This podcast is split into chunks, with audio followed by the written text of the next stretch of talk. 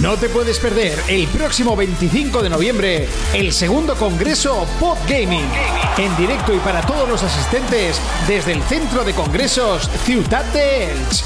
Desde las 10 de la mañana y hasta las 9 de la noche. Disfruta de los directos, mesas redondas, sorteos. Además de poder llevarte un pack de bienvenida totalmente gratis solo registrándote en la aplicación del evento. Más información en www.podgaming.es. Es el día que estabas esperando. Conoce a tus podcasters favoritos. Un punto de encuentro anual de todos los podcasters del mundo del videojuego. Organizan GameElch y la iniciativa Podgaming. Colabora Concejalía de Cultura del Ayuntamiento de Elche. Patrocinan PlayStation Talents y Meridian Games.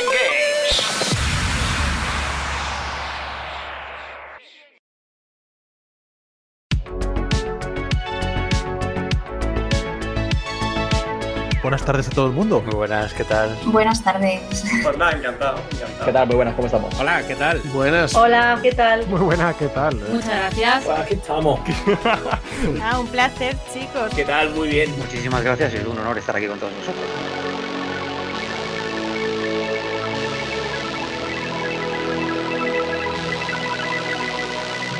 Bienvenidos a New Player, el podcast de videojuegos de los chavales, con Juans, Nowhere y Manuark, en twitch.tv barra New Player Podcast.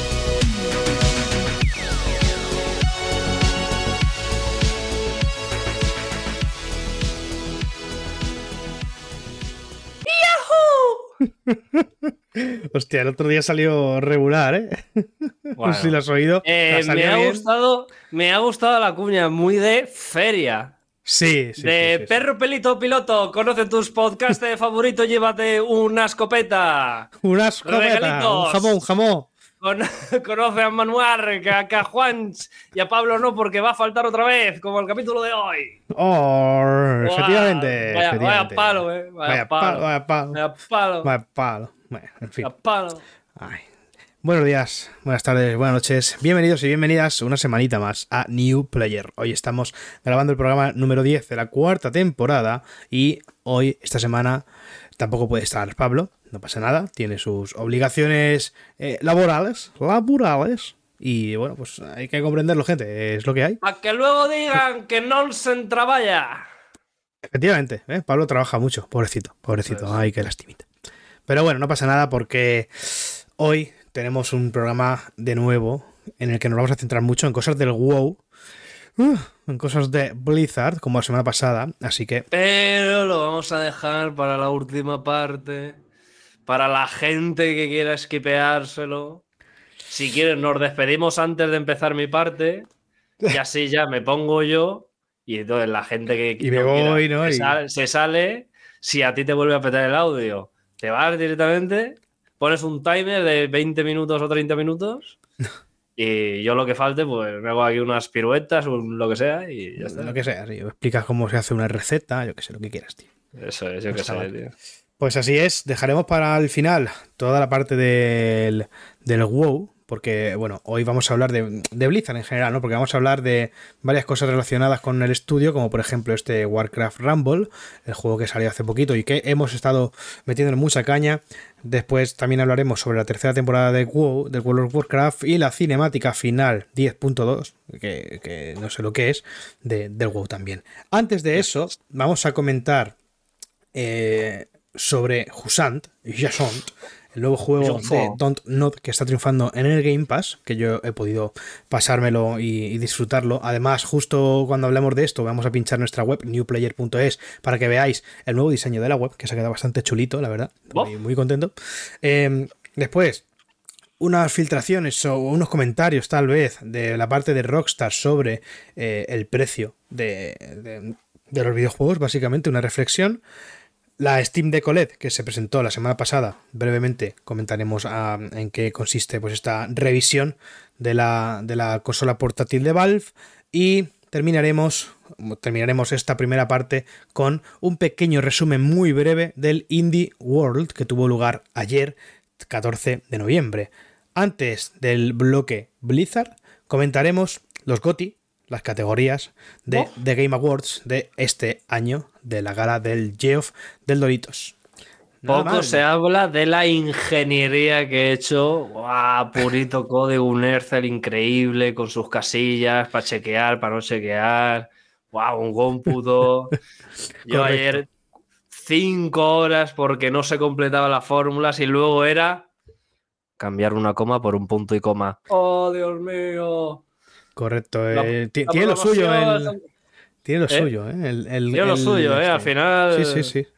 ¿Cómo se llama? El, La- la- las funciones, las funciones. las funciones del, del este. Las del funciones, este, el, de- co- el count if, range, true. el- de hoja de cálculos de, de- de- Google. La verdad es que, obviamente, tiene diferencias con respecto a Excel, que es a lo mejor el que más estamos acostumbrados. Pero bueno, lo que es muy sencillo de hacer es la votación para los GOTI de este año que estamos promoviendo desde New Player. La podéis encontrar en newplayer.es, una votación, por así decirlo, interna nuestra, ¿vale?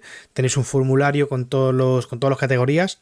Si queréis participar, pues ahí la tenéis. Y pues cuando sea. Bueno, cuando interna no. De, de hecho, el Dorito nos dijo que cuando la tuviéramos que le pasáramos la votación porque pondera por 5.6 lo que Eso es. nosotros votemos. O sea, nosotros equivalemos como un 30% de la industria y nos la pela.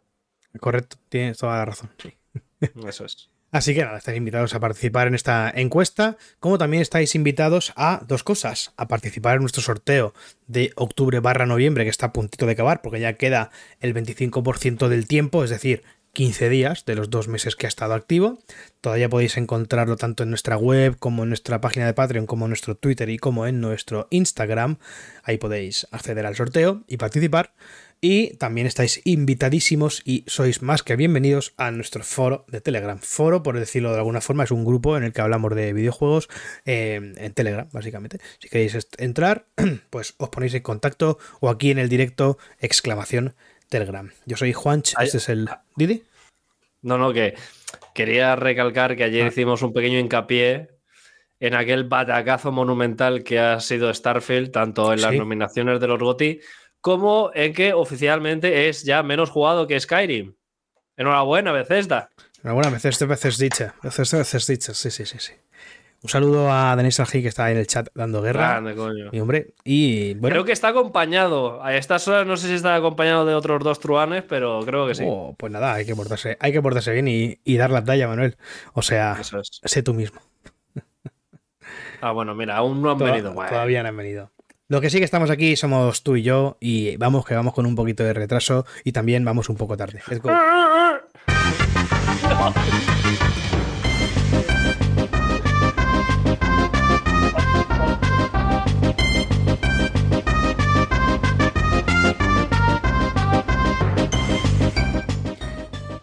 Manuel no sé por qué desaparece de la pantalla, pero no pasa nada. ¿Va a encender la luz o algo? No sé. Ah, va a encender la luz. Porque he hecho una cosa gravísima y me he dado cuenta No, tarde. ha, ha estado, ha bien, Ah. bien, ¿no? El, el sonido, ese, eso era de Wario, ¿no? Más que de Mario. Eso era el sonido. Claro, es verdad. Ha estado bien, ha estado bien. Bien. Claro, era, era del Mario Elefante entrando en la tubería. Dios, hostia, duro, ¿eh? Duras Como imágenes. si, como soy el nuevo doblador, pues. Lo que pasa que. Bueno, cosas. Olvidaba que eras el nuevo Manulet. Sí, sí, sí, sí. Eso es. Bien, vamos con el Jusant, el Josant y este diseño de nuestra web, que ahí podéis verlo, pues. Bastante bonita se ha quedado. Ahí está el Jusant. Wow. Ole, que lo que. Bien de blanca ahí para quemarle las retinas a la gente, coño de la madre. es, eso es. Eso es. Bien, el es. el nuevo juego de escalada del Game Pass que salió hace escasos días y que, bueno, a mí me ha durado unas entre 3 y 4 horitas, o sea que eh, es el juego perfecto para mí, ya lo sabéis, que yo soy de este tipo de juegos y muy contento con, con haberlo jugado y haberme pasado. Em, Básicamente es un juego de escalar, como, como comentábamos. Eh, la, la novedad que trae Husant es el control. ¿Por qué? Porque tú con el gatillo izquierdo controlas el brazo izquierdo, o por así decirlo, el agarre izquierdo, mejor dicho, y con el gatillo derecho, pues el agarre derecho. Es decir, la palma de la mano, si tú aprietas L2, agarras con la mano izquierda y al revés con la derecha. Entonces esto es eh, bastante curioso, no sé, no sabría decir si es el primer juego que lo, que lo trae, pero bueno, al menos es el primero que yo veo, eso sí, eso seguro. Y me parece bastante interesante. Yo ya lo comenté hace un tiempo, no recuerdo si fue con un Assassin's Creed o con qué juego fue, no lo recuerdo bien, pero sí que dije aquí que, oye, me gustaría algún juego como de parkour en el que las extremidades se pudiesen controlar de no de forma convencional, tirando para adelante y apretando A. Y aquí pues lo introducen de, de, esta forma y es una fórmula que la verdad es que pues funciona bastante bien, ¿no?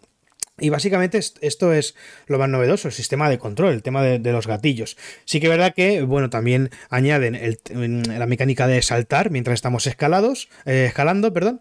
Y, eso también añade un, toque de, eh, por así decirlo, eh, riesgo, adrenalina, tal vez, obviamente no estamos escalando en la vida real, pero sí que, oye, si el último anclaje lo hemos puesto muy abajo y no ponemos uno de seguridad o no, tenemos ya porque tenemos cuatro anclajes solamente, pues eh, se puede liar, se puede liar porque te puedes caer y pegarte tremenda, tremendo porrazo. Bienvenidos a todas esas personitas que se vienen con Red Basket y Margot. Muchas gracias por la raid. Bienvenidos y bienvenidas y espero que disfrutéis de este podcast que acabamos de empezar además. Gracias, gracias. ¿Qué tal? ¿Cómo ha ido vuestro directo? Espero que bien, como siempre, seguro que sí. Más eh, sobre, sobre el juego de Don't Not. Mm, en cuanto a la historia, el desarrollo la narrativa de, de Husant se ha, eh, digamos que, eh, gira en torno a las, los ideales de Journey. Conocéis Journey, Journey del 2012 de That Game Company. Es este juego que pues es una aventura de sentimientos, ¿no? Un juego cortito, pero que, tiene, que tiene mucha carga narrativa, ¿no? De hecho, bueno, Don't Not viene de crear juegos como Life is Strange, son juegos muy narrativos, pero en este caso nos presenta una historia sin eh, conversación, en medio de unas ruinas verticales que parecen ser a la vez unas minas, em, edificios, casas, tienen también talleres, tienen, em, tienen bares, ahí es como una especie de, de montaña bloque vertical que, una vez estuvo habitado, porque nos vamos a ir encontrando muchas cartas em, y notas, que estas son las, digamos, los, las claves para ir descubriendo su historia, la historia de, de Husant. Em, en cuanto a la ambientación, es un juego muy naturalista o muy ambientado en la naturaleza, porque no solamente eh, por el hecho de estar, em, digamos, dentro de una roca, dentro de una montaña o eh, por la pared vertical de una montaña, sino que cuando tú te paras y miras alrededor, todo, absolutamente todo, es naturaleza. Incluso lo que el ser humano, porque se supone que son humanos los, los personajes que, han estado ahí, han utilizado la naturaleza y, te puedes encontrar construcciones muy, pues muy llamativas, hechas con roca, hechas con, con, muchas cosas. Obviamente también hay elementos como por ejemplo barcos, juguetes eh, y cosas así del, del, ser humano, ¿no? Pero luego también hay unas, una serie de, de, fauna de, dentro de la montaña y en las paredes que, bueno, que indican que hace a lo mejor bastante tiempo que el ser humano que no estaba por allí.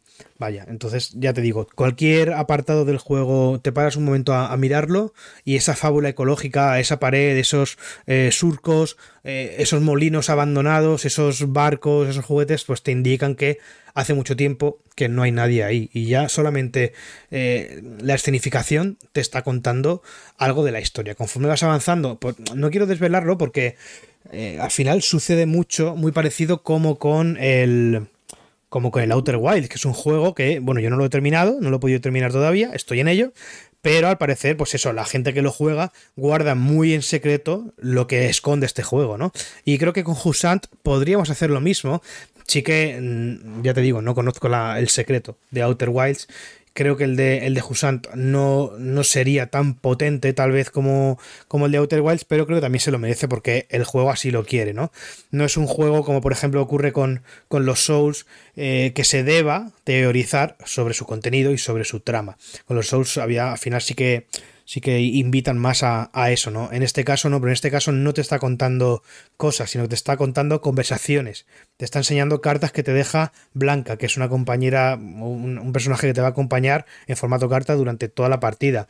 Y, te va dejando, pues eso, con la narrativa, con los espacios, eh, por así decirlo, efímeros, pero mm, destruidos por el paso del tiempo te va contando, pues eso, toda la historia y, merece la pena conseguir o intentar conseguir todos los coleccionables que son las cartas y, unos paneles que hay en la pared que se pueden iluminar, porque te van a contar mucha cosilla, mucha tralla y, es muy interesante el juego, la verdad. Un juego que está en Game Pass, lo podéis jugar desde ya. Eh, daos prisa porque no me gustaría que nadie que tenga ganas de jugarlo se coma algún spoiler de, de qué va. Así que muy recomendado. Vamos a leer a Red Basket que dice, Ale niños, pues bien nos hemos flatinado el, el mundo de Nubla y hemos jugado al Fortnite, grande el Fortnite 2, no los mejores de Life is Strange, efectivamente. Y nos dice Daniel, menuda pinta tiene este juego, me lo estás spameando Instagram exagerado. Está muy chulo. Está muy muy chulo, ya te digo, viene de parte de Don Nod y es un estudio top, es un estudio muy muy top. Eh, Manuel, ¿conocías este juego? Yo creo que sí, ¿no? Lo hemos eh, sí, aquí. lo conocía y eh, quería eh, hacer un poco más hincapié en la mecánica que has comentado de escalar con las manos, ya uh -huh. que uno de los primeros juegos que recuerdo que hace este tipo de mecánica de forma extrema, con todas las extremidades, el famoso Coop. Ah. WOP, que era aquel juego de un corredor en 2008 que se lleva con la Q, la W, la O y la P. Cada tecla se maneja una extremidad. Eso lo lleva así. Y luego fue evolucionando a juegos más de Ragdoll Physics, como por ejemplo eh, Human Fall Flat, Gang Beast eh, y, y juegos de este estilo, ¿no? Que pues sí que es verdad que en estos juegos en el Gang Beast y tal también se hace mucho hincapié en las dos manos, porque en una decides de agarrarte a un enemigo para atraerlo, con la otra pegarle al otro y cosas así. Uh -huh. Entonces, es algo que está bastante curioso, la verdad. Es Bien. algo que me gusta que haya salido un juego que realmente utiliza esta mecánica de forma bonita, ¿no? Porque normalmente sí. se había usado este tipo de técnica para juegos full random, full meme y ya está. O sea, Correcto, correcto. Eh, yo, yo, me estaba acordando mientras lo jugaba, no, no, constantemente, pero en algunos momentos me he acordado del juego este de, del Baby Steps, que es el juego de. También, ese que, que si no ha salido, va a salir, claro, correcto. Sí, no, creo que no ha salido todavía, pero pues, me parece que va a salir en Game Pass. Si no estoy es, es la versión pro del Kawop, en principio. O sea, sí. salvando las distancias, pasar de un corredor a un señor grande con, con, bueno, pues con sus andanzas de bebé, ¿no? Es, es el, el Husant de tren inferior, básicamente. Claro. Sí se podría... el, el, andant, ¿no? Claro. El andant. El andant, eso es.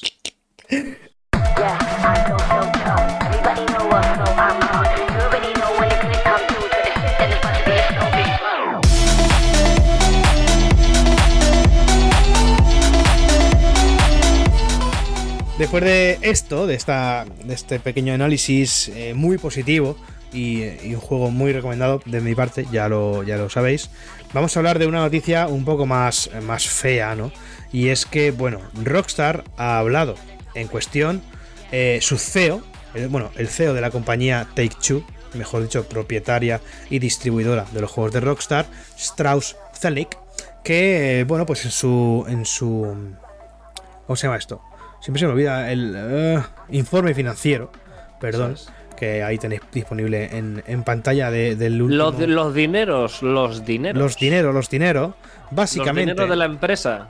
Básicamente han dicho lo siguiente frente a sus inversiones de, de la compañía Take-Two.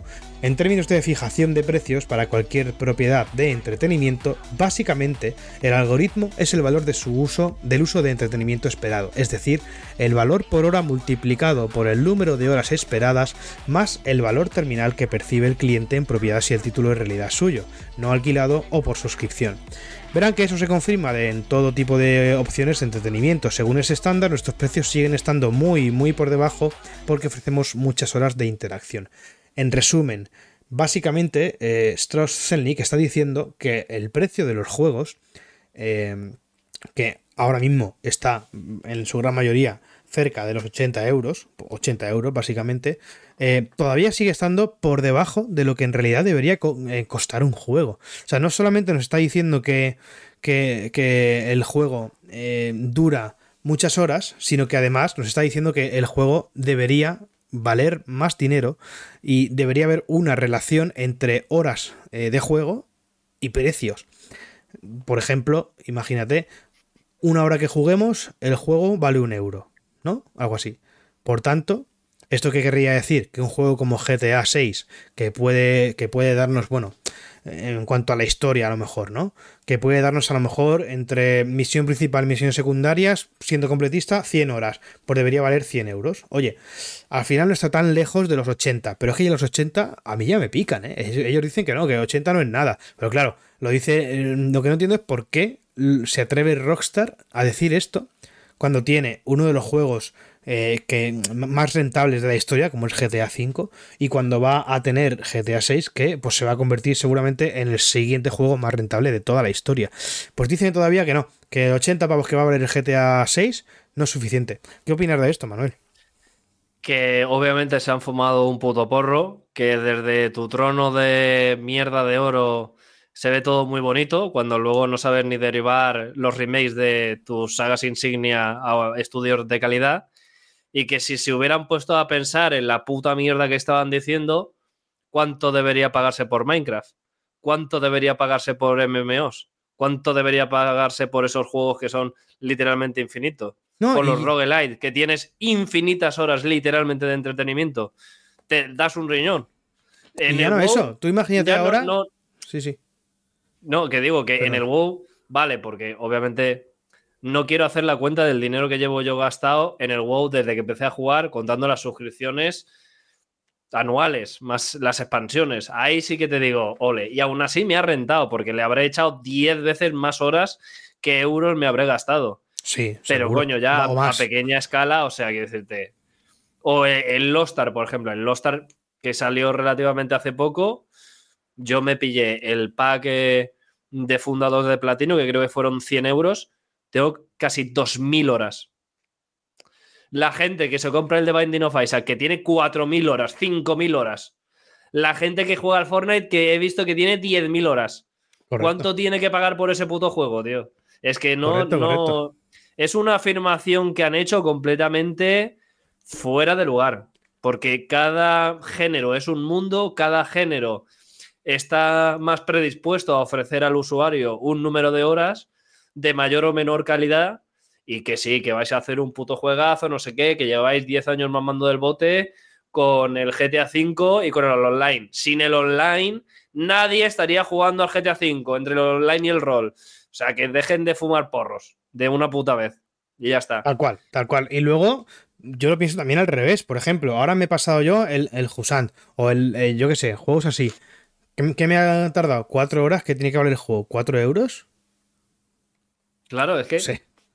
No sé, eh, son unas palabras muy llenas de controversia, por eso lo hemos decidido meter aquí hoy. Pero vamos, yo espero que eh, no valga más de 80 euros. Como lo comenta Red Basket en el chat. Dice, "Rock- Rockstar, llevo 10 años y no he jugado a GTA 5.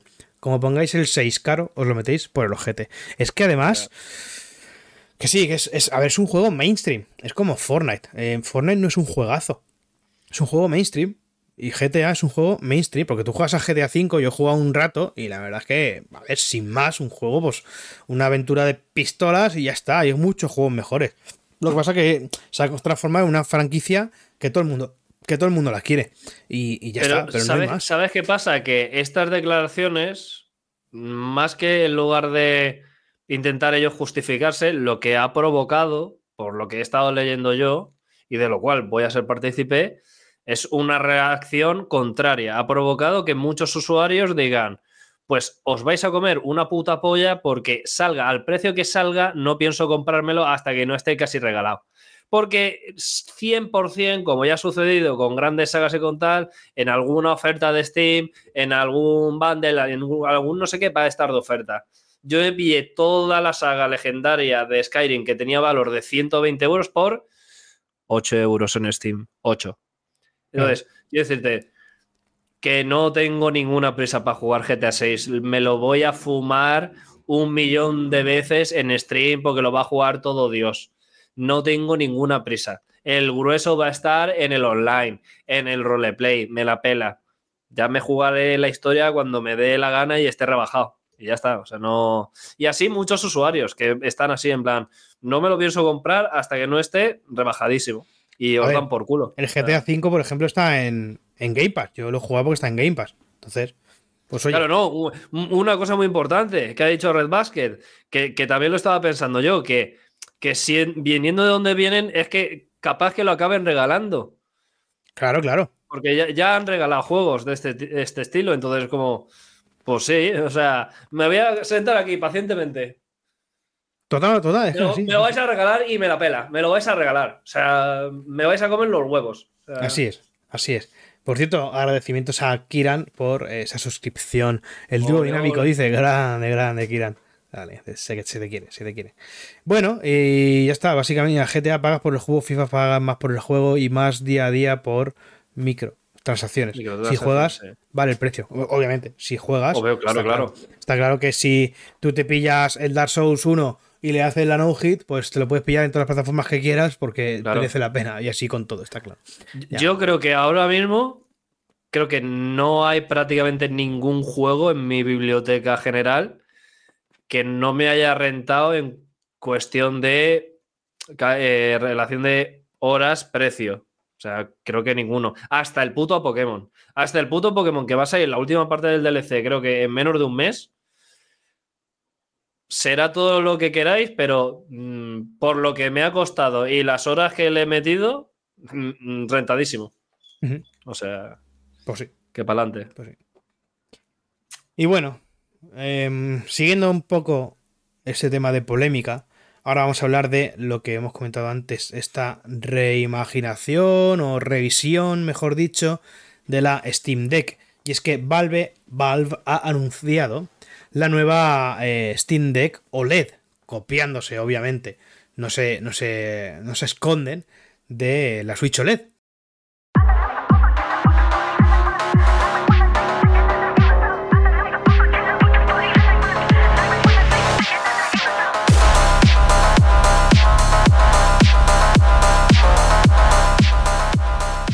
Se anunció la semana pasada y básicamente vamos a tener una nueva Steam Deck con una pantalla OLED a partir de mañana, el 16 de noviembre, una pantalla un poquito más grande, pues y todo lo que conlleva una pantalla OLED, pues eh, colores más vivos, los negros más intensos, un contraste mm, más impactante, ¿vale? Y pues una, una imagen más clara y también más grande. Básicamente lo que ha conseguido la OLED es es- estirar un poquito más la pantalla, tener menos bordes, ¿vale? Y, y- y poco más. Bueno, poco más, que ya es, está claro, pero sí que es verdad que tiene un par de novedades más. Y es que también viene con eh, una batería que dura entre un 30 y un 50% más. Así que está, eso está bastante bien porque al final es una consola portátil y la batería es súper importante. La pantalla OLED gasta menos energía que la pantalla que ya tenía y eh, tiene también pues una, una APU de AMD actualizada y más eficiente. Por tanto, tendremos mucho más tiempo para poder jugar. Sí, sí, Juan, mucho datito, mucho datito, pero el datito que le importa a la peña, lee la cifra, lee la cifra. Cuando has dicho desde, no es desde la fecha, es desde cuántos dineros. Dilo, dilo, díselo a la gente. Sí, desde 569 euros, la más barata.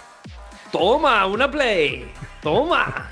569 euros, la más barata. Oh. Ahora, ahora hablamos de, de los precios, ahora hablamos de, de cuánto vale y tal, ¿vale? Porque hay varias versiones. Em, ¿Qué más tiene? Descargas más rápidas. Incluye Wi-Fi 6E, que yo sinceramente es la primera vez que lo veo en mi puta vida. Básicamente, mayor ancho de banda con menos latencia. Descargas hasta tres veces Pero- más rápida. Y un juego en línea, pues el- tres veces más El, estable. el, el Wi-Fi 6E, o sea, eso que lo tiene Elon Musk en su casa, los masones y ya está. O sea, no lo he visto en la vida, lo del 6E, o sea. y los de ¿qué Rockstar se lo pondrán dentro de, de poco. Sí, sí, sí. O sea, no sé. Y bueno, también se ha reducido el peso y también se reduce la temperatura a la que la consola se llega a calentar, gracias a un mayor ventilador y a elementos, los elementos técnicos que han sido actualizados. Se calienta menos y pesa 30 eh, gramos, aproximadamente un 5% más ligero que el modelo LCD. ¿De acuerdo? Así que nada más, nada mal. Eh, poco más, un estuche nuevo también que han presentado, un estuche muy bonito, muy chulo. Y nada, vamos a hablar de, de precios. Buah, mira, Juan, su- sube un poquito, sube un poquito. ¿Dónde, dónde estaba el estuche? ¿Dónde, dónde estaba el estuche, por favor? Estuche, estuche. Es aquí. que, es que lo estoy viendo con delay. Estuche. ¿O no, ¿No te mola así la, la- nuestra página web? Rojo con el texto fino negro, que no se entienda una mierda, que sea exagerado. que nos sude completamente la polla. Eh, me mola. O, o que así. parezca o que así. es una película muy gore la O página así, web. una- la, la- la página Así, en así. negro y la, y la letra Eh, gris en, oscuro. en idioma ASCII. Y ya está, tío. y nos la pela, tío. Me mola, me mola. Bien, los precios. Aquí los tenemos, básicamente. Oh. Se queda la de 256 GB LCD por 419 euros, la que ya tenemos, vaya. Y luego las dos modelos de OLED, el de 512 GB por 569 y el de 1 TB por 700, perdón, 679 euros. Es que es mucha tela, ¿eh? Es mucha tela. Una consola de ver, 570. Pero mira, mira, es que son unos hijos de puta, porque Ah, euros. estos han hecho como, como Blizzard con la edición de la nueva expansión. O sea, vamos a ver realmente la diferencia de, de 110 pavos entre la de 512 gigas y la de 1 tera. ¿Cuál es la, realmente la diferencia de- del pack? O sea, o sea, los últimos tres puntos. O sea, ¿qué te llevas por esos 110 euros? No, no. ¿Cuánto cuesta un upgrade? ¿Cuánto cuesta un disco duro de 512 gigas? El Tera, el ya está. la- la pan- te traen un, un protector autorreflectante, básicamente. Te traen, eh, ¿qué más? ¿Qué viene por aquí? El estuche de transporte con la funda extraíble, que es el que se, hemos visto ahí, que viene un estuche tipo Switch con otra fundita. Eh, vídeo de inicio exclusivo. y teclado virtual con tema exclusivo. O sea, por 110 Sale, sale, el de Steam así. Es- Gracias por los dineros. Gracias por los 110 euros. Huevos, tío. Eh, es increíble. Pero que cuestan 30 pavos, tío. Los 512 gigas extras. 30 pavos estoy viendo por aquí. O sea, ¿qué sentido tiene? Es que, es que todo lo demás es igual. La pantalla es la mira, misma. 48 pavos en eBay. La APU es la misma. Es todo lo mismo. Es todo igual. La batería 50 eh, vatios hora. ¿Vatios hora? Sí. hora. Claro. O sea, no sé. O sea, en, en Blizzard lo han hecho al revés. La, de, la edición del medio cuesta, creo que solo 10 euros menos o 20 euros menos que la épica, la tocha. Y cuando te pones a comparar, dices, es que me renta pagar 20 más para comprarme la más gorda de todas porque estoy perdiendo dinero con la del medio. Aquí la han hecho al revés, los subnormales. Han dicho, a 110 pavos, le metemos aquí un MP4 de un mono haciéndose una puta gallola y ya está, tío. Y luego, Genial. y luego, yo no sé si. Ah, mira, sí, sí, sí lo sé. Sí, efectivamente, lo tengo aquí. Oh, Es que después, las otras versiones de Nintendo, de Nintendo iba a decir, de, de, de la Switch, de la. de la joder. De, la, la Steam Deck. De la Steam Deck, las otras ediciones, es decir, la de LCD de 64 GB por 370 euros, la LCD de 512 por 470 euros, van a desaparecer. Van a desaparecer esas, esas dos versiones. Se va a quedar solamente la, la LCD de 256. Pero si es que, o sea, Steam ha dicho, voy a coger todo lo malo que están haciendo el resto de compañías y lo voy a copiar. A ver si a mí me funciona. Porque esto es lo que va a hacer Play con sus Plays. Cuando empiecen a venderse las nuevas versiones, ya lo comentamos aquí, que las actuales van a dejar de venderse. O sea, hasta que desaparezcan del mercado los últimos modelos, que probablemente se en- encuentren ofertones de liquidación de gente intentando deshacerse ya de las antiguas versiones. No sé qué coño están haciendo, pero bueno, pues yo qué sé. Es increíble, es increíble lo de la Steam de Collect. Y mira que a mí me mola, ¿eh? porque es un consolón, a mí me apetecería mucho tenerla, pero... Pero, pero es un consolón y aún así yo tengo que decir que si eres un poquito juguetón en plan que tienes un mínimo, mínimo, mínimo de idea de PCs, es infinitamente mejor la Asus ROG Ally, tío. claro. Es sí. una. Me vi una comparativa y se la folla a nivel visual, la pantalla y todo, a nivel de FPS, se la come. ¿Qué pasa? Que realmente es, un- es un PC en, en la tablet, entonces. Pero le puedes meter de todo, le puedes meter mod, le puedes meter Windows, le puede- puedes meter no sé cuántos sistemas operativos. Es una barbaridad. O sea, si alguien hay un poco geek escuchando esto, fuck Steam Deck, all my homies, love, Asus ROG Ally. Y ya está. Bien dicho, bien dicho. Es un consolón porque pasa porque es buena, dice, nos dice Red que por, las dos cosas. Por las dos cosas. La. A ver, pesa un poquito menos, pesa un pelín menos es este- esta lo que la, la maravillosa lengua española, la Real Academia Española, denominaría como mamotreto. Hostia, un mamotreto, ya ves. Ya ves. Un mamotretazo. Buen vocablo. Del Porros, que era un profesor de física. tío. Esa, esa palabra me la enseñó él literal. Entre otras cosas, claro. Sí, sí, sí, sí. Entre otras cosas. Sí. Bueno. No sé, no sé, no sé, No- no no sé a qué te refieres, no sé. ¿Cómo? Bueno. ¿Cómo? No sé, no sé, no sé. no sé. Bien, Era un profesor muy sabio, la verdad. la verdad es que sí, ahí tienes toda la razón. Vamos a hablar ahora sobre el Indie World. No, que- no, no, no, no, porque yo quería aprovechar este hincapié, ya que también hemos hablado de Play, lo que pasa que no lo apunto en el guion, que he estado viendo por Twitter que muchas personas ya han estado recibiendo la, la Switch Impostor de mierda esta de, la- de Play, el, el mando roto este Ah, con sí, una el, clavada en medio. ¿cómo se llama? El. No me acuerdo ni cómo se llama, es que me importa una mierda, pero cuesta 210 pavos. Sí, sí, sí, eso sí, eso sí. Y me hace mucha el gracia portal, la portal, gente que eso, pone... ahí está, PS Portal. Eso es. sí. Me hace mucha gracia la gente diciendo, ¡guau! Por fin puedo disfrutar del Spider-Man en el sofá. Y le contesta uno, ¿acaso no podías hacerlo ya? O sea, y está literalmente el tío en el sofá, así, con, con un mamotreto en la puta mano, y se ve ahí la pantalla a dos metros en la puta tele, tío. Y digo, es que. oh, me, me da pena porque hay mucho público. A ver, en general suele haberlo de todas las compañías y de consolas y tal, pero me está dando la sensación en los últimos años que con PlayStation hay una gran parte de sus consumidores que se están alienando como lo han hecho los mm, defensores a capa y espada de Apple. Es decir, compran a ciegas, eh, creen que es una puta revolución todo, no ven las cosas de forma objetiva y es como, loco, abrir los putos ojos, lo están sangrando por la puta cara, hermano. Por la putísima cara, tío. No tiene sentido. Y Bueno. ya está. Este era, este era mi aporte para, para este.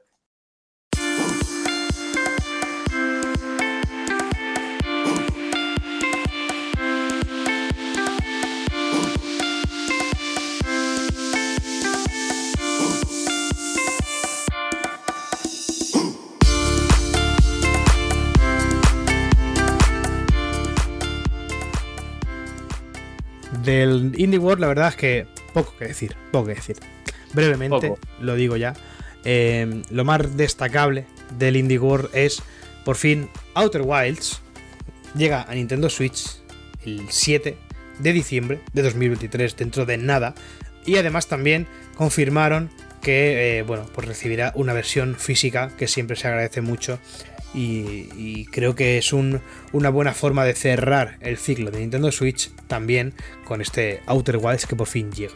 Poco más que decir sobre el Indie World, la verdad. Eh, em, abrieron con, con un nuevo, con, con un nuevo, no, con el Shantae Advance, que es el Shantae de la Game Boy Advance, Risky Revolution, que saldrá en 2024. Y la verdad es que mucho indie del cual yo no conocía nada de nada, aparte de, de bueno, pues eh, como comentaba, el, el Outer Wilds. Y de Raw Fury sí que podemos a lo mejor destacar el Moonstone Island, que estará disponible en primavera de 2024. Pero la verdad es El- que el- el, Braid. El Braid edición aniversario, para la gente que no lo haya jugado, jueguense el Braid. Uno de los indies por excelencia, que forma parte su creador del maravilloso documental del que formaron también los creadores, no sé si era de Super Meat Boy y no me acuerdo qué juego más era. Joyita. Precursores del indie. Y, y poco más que comentar, salvo, voy a comentar dos más, el Planet of Lana, que sale en Spring, en primavera de 2024. Lo comento Una oveja, ¿no? Eh, sí, efectivamente, el Planet of José David. Sí, sí, sí. De- Dios, duro, ¿eh? De. Thunderful, ¿vale? De Thunderful, un estudio bastante conocidito. Y Los el de palazos, Humble Games, básicamente On Your Tail, que estará disponible en algún momento de 2024. Echando un vistazo a esos trailers que yo creo que son los más destacables de la presentación. Y ahora sí, ahora sí, Manuel. Ahora sí. Debes volver al guion, aunque creo que ya lo has hecho. Ya lo tengo abierto, pero no sé si. ¿qué- ¿Estabas poniendo las imágenes mientras hablabas del Indie World? No, no las he puesto porque las Ah, tengo- vale, porque igual está mirando está hablando el y no ha chat. puesto nada, vale. Las está mirando en el chat de Telegram, en el cual estáis más Vale, que vale, invitados a participar, gente, porque es. bueno, ahí justo es donde tenemos el resumen de, del Indie World, no escrito ni análisis. Bien, vaya página web, loco. Mamá. página web, ¿cómo, cómo he Dios. jugado eh, con, con poner ahora la web y el slide. ¿Por qué? Pues porque vamos a hablar ahora de los GOTY, de The Game Awards.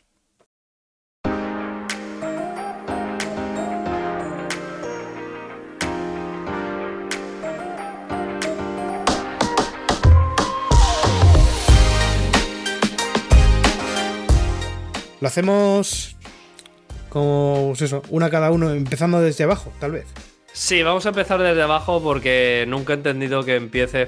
O sea, que las votaciones empiecen por el puto Goti, tío.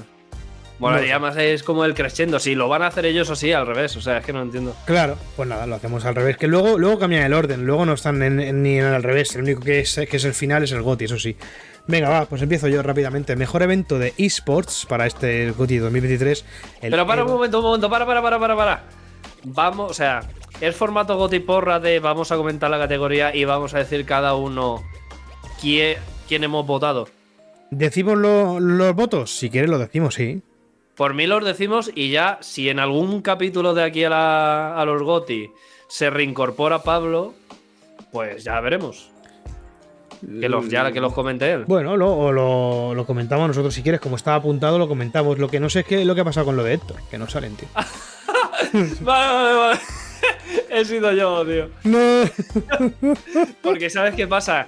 Como Pablo puso lo suyo y se equivocó, cuando me he metido al drive, pensaba que las marcas de Héctor eran en las que se había equivocado Pablo. Porque claramente no es como se marca.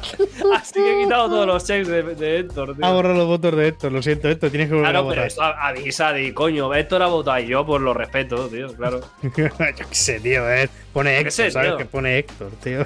Pues yo, yo veo un Ercel que, que hice de puta madre y me veo todas las votaciones de la misma manera y alguien ha marcado con un check una cosa que no hay que marcar con un check, pues yo digo, fuera el check.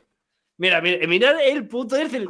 Mirad, o sea, es el, el documento supremo que estuve crafteando una tarde con todo el amor del mundo, con los mejores memes del Doritos. Dios, historia. Es increíble. El Chechi, Dios. eh. El Chechi, Dios. No quería decirlo. No querías decirlo, no, no, no Pero, quería, lo no quería. pero, lo puse por, pero lo puse por algo. Dios. Bueno. Vamos a verlo nosotros en, en la web, ¿vale? Que se ve. Eso es. Porque se ve más centrado básicamente con el, con el Sí, Excel, no me lo pilla todo, pero bueno. Venga, va. Mejor evento de esports, Evo 2023, League of Legends World Championship, Blast TV Paris Mayor, The International Dota 2 Championship y Valorant Champions 2023. Creo que aquí los dos hemos votado los Worlds del LOL. Efectivamente. Así, así es, así debe ser. Hemos votado los Wars, por supuesto, gente. Aunque tengo que decir que yo estuve leyendo que cada año el LOL en general eh, va de capa caída. Sí, yo, yo he dudado mucho. ¿eh? a, a muchos equipos ya de eSports de LOL y tal les está costando la inversión porque realmente es todo a full pérdidas. Yo, yo debo decirlo, me he dudado ¿eh? con esta categoría. Ya no sé Sí, yo, yo hasta, qué, hasta qué punto va a ganar el LOL. La verdad es que Esta es la típica categoría que votas con el corazón sabiendo que lo más probable es que salga otra cosa. Sí, al final, como los otros, tampoco, ni los he escuchado. Me he enterado de que existen estos eventos con la gotiporra, básicamente. Entonces, Ya. bueno. Siguiente categoría. Eh, mejor entrenador de eSports, Christine Potterchi de Evil Genesis de Valorant, Danny Zonic Sorensen de Team Falcons Counter-Strike, Jordan Gumba Graham de Florida Mayhem Overwatch, Remy Exquisite, no me acuerdo, no sé, no sé cómo se... XT que No sé cómo. No, pero es que vi el otro día cómo coño salía este nombre, pero bueno. Es, bueno. XTQs. El, el consonantes de Team Vitality, Counter-Strike y Jun Hong Sang-yong de GDG, GD Gaming, League of Legends. Mi voto ha sido para Para ese. Palome. Claro. Para para GDG, Ome. claro, yo para Palome. Sonic, que sí, no sé por qué, lo conozco. Creo que es de, de otros años. Yo creo que de, otra, de otras porras que hemos hecho. Sí, pero Sonic. Pues no, me- había me- categorías que hay cosas que no he tenido que cambiar porque, sobre todo en lo de los eSports, no hay variación. Pues fíjate. O sea, en el de los eventos solo cambié el Blast TV Paris. El resto eran exactamente los mismos. Pues eso, el Sonic. Y creo que ganó el de hecho el año pasado. Pero bueno. Mejor equipo de esports. Aquí tenemos algún equipito que sí que no estaba el año pasado. Tenemos a Evil Geniuses de Valorant, a Fnatic Valorant, a Gaming Gladiators, Dota 2, a JD Gaming de League of Legends y a Team Vitality de Counter Strike. Y básicamente estos son los, los nominados. Aquí los tres eh, hemos votado a, a JD Gaming del equipo de League of Legends, la verdad. Bien, Correcto. un buen equipo, la verdad. Mejor jugador de eSports. Lee Faker San Yok de T1 LOL. Es que ya no sé qué hacer con los putos chinos. Matthew Siwo Herbot de Counter-Strike. Max Dimony Mazanov de Valorant. Paco Hydra Rasidiz de Call of Duty. Park Ruler, el reglas de Jayuk de League of Legends. Ahí me comí una, ¿eh? Y Philip Imperial Hall a Thousand de Apex Legends. Obviamente para Tito Fake en la votación. ¿no? Yo, yo he votado a Ruler, la verdad. Es un. Básicamente yo un poco revelación. y, y voté a Faker cuando vi la puta meada que le pegó a Ruler el otro día. Sí, a ver, obviamente Faker es el mejor, pero Ruler es un poco la revelación de, de este mundial. Yo lo he votado por eso. Por cierto, ha dicho Faker que es chino, pero no es chino, es japonés, ¿eh? Ya lo sé, pero era un poco el meme de jaja, los asiáticos son todos iguales, jaja, X de LOL. Faker. Bueno. Espera, ¿es japonés, Faker? Espérate, Creo que es co- no, coreano, ¿no? me la agarras con la mano. Siguiente categoría. Yes, me la he comido, no way. Mejor juego de esports. Counter-Strike Global Offensive CSGO de Valve, el Dota 2 de Valve, League of Legends de Riot, el PUBG de Lightspeed Studios y Valorant de Riot. Aquí eh, hemos votado todos League of Legends. Yo creo que aquí todos nos vamos a comer un mojón. creo que sí, pero bueno, ya veremos. Ya veremos. Innovación en accesibilidad para Diablo 4 de Blizzard Entertainment, Forza Motorsport de Turn 10 Xbox, Hi-Fi Studios de Tango Gameworks, Bethesda Softworks, Marvel Spider-Man 2, Insomniac Games, Mortal Kombat 1, NetherRealm Studios y Warner Bros. Games y Street Fighter 6 de Capcom. Yo he votado al Forza Motorsport. Sí, yo también. Y Pablo a Marvel Spider-Man 2. No sé por qué has puesto Hi-Fi Studios, tío. Si Hi-Fi Rush. Mm, No sé. No, no, pero algo, algo pasó porque, o sea, estaba con, en la otra pantalla literalmente con la página de los GOTI. O sea, o se fue un porro en la, en la página o yo ya estaba borracho de ver, es, es- es de el las últimas. Bethesda Igual, Software, estabas- Game World y dije, bueno, igual estaba borracho de letras. Pero bueno, Hi-Fi Rush. eso sí. es, Bien. claro. Venga. Eh, también un juego con, con una accesibilidad interesante, ¿vale? Es un juego Eh, no, no, un, un- un- no, no, un, de- un detalle. Datazo, el de Red Basket, mejor juego de eSports, la petanca de su pueblo. Eso es un deporte inmortal, no como sus jugadores. Dios. Claro. Hostia, me ha costado procesarla, ¿eh? Eso es. Mejor adaptación a cine. Series. Eh, Castlevania, Nocturne, Gran Turismo, la película, The Last of Us, la serie, Super Mario Bros. Movie, la movie y Twisted Metal. Twisted Metal. Nosotros hemos votado, eh, perdón, Pablo y yo, The Last of Us, la serie, y tú a la Mario película. Mu- Porque con mucho fundamento, de, de decir. ¿eh? Sois unos putos mojabragas y literalmente la película de Mario es la mejor peli de animación sobre un videojuego que ha salido sobre la faz de la Tierra. Sí. Le pasa que hay jaja, de las tofas, jaja, el post-apocalipsis, jaja, la- No, los yo- los señores patata, los señores hongo. No. Yo por Pascal. ver, están a la Pascal, pero- me, me cae muy bien. Eh. Bueno, a Sí. ver, sí, Pascal, God, pero Super Mario, coño, es que Y Chris Pratt me cae muy mal. era muy fácil cagarla haciendo una adaptación de Super Mario Bros. y era muy difícil cagarla haciéndola de The Last of Us. Partiendo de la base de que el videojuego ya usa un estilo hiperrealista, por no decir realista. Claro, o sea, Sí, sí, sí, sí. Está diciendo Kiran Sonic mejor que Mario ahí en el chat. Uf. a ver, depende, ¿eh? O sea, La, mejor adaptación del año. Mortadelo y Filemón saltan la 100.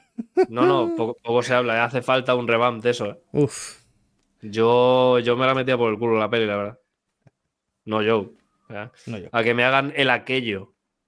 Uf, ojalá, ¿eh?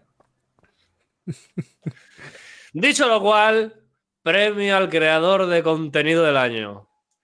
Iron Mouse, People Make Games, Quackity, Sprint y Cypher. Pues yo he votado a Quackity, creo. Yo también, a Quackity. No creo que se lo merezca ninguno, pero No, no. Viendo, la verdad es que se lo merece, por ejemplo, para mí, el GOTI de creador de contenido. Tengo varios, varios candidatos. yo Canecro. obvio. Yo tengo varios candidatos. Son uno, sin orden, ¿eh?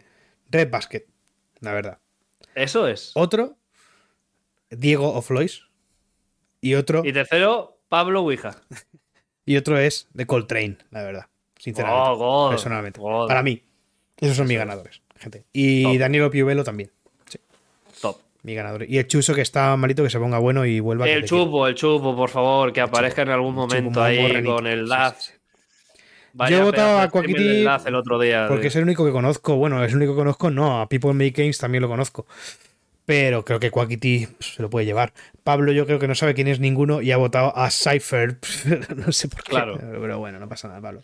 A ver, yo creo que se lo puede llevar Quackity porque, si no me equivoco, de los dos hispanos es el que más fama tiene, entre comillas, o más relación porque está mucho con MrBeast y tal. Entonces yo creo que a raíz de la familia que haya tenido, las relaciones o tal, yo creo que le puede caer algún que otro voto. No sé, ya veremos.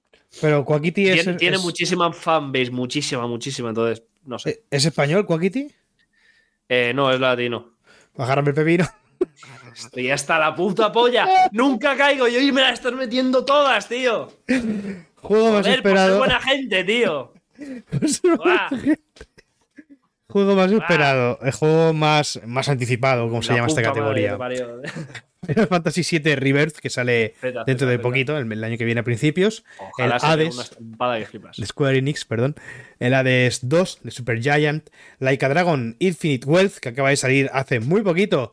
El, el, el Gaiden, Laika Dragon Gaiden, The Man Who Erased His Name, este de Ryuga Gotoku. Eh, Star Wars Outlaws de Massive y Tekken 8 de Bandai Namco. Yo creo que para mí el más anticipado, el, más esperado es eh, Dragon Infinite Wealth, pero y Yo tú también pero he de decir pero- que posiblemente esta categoría la gane Pablo porque ha votado Final Fantasy VII Rebirth. Porque como siempre pasa con el puto Final, el mundo está lleno de Folla Final 7 y aunque le den una puta mierda por fascículos y les unten la cara por fascículos, se la van a comer y van a aplaudir con el ojete.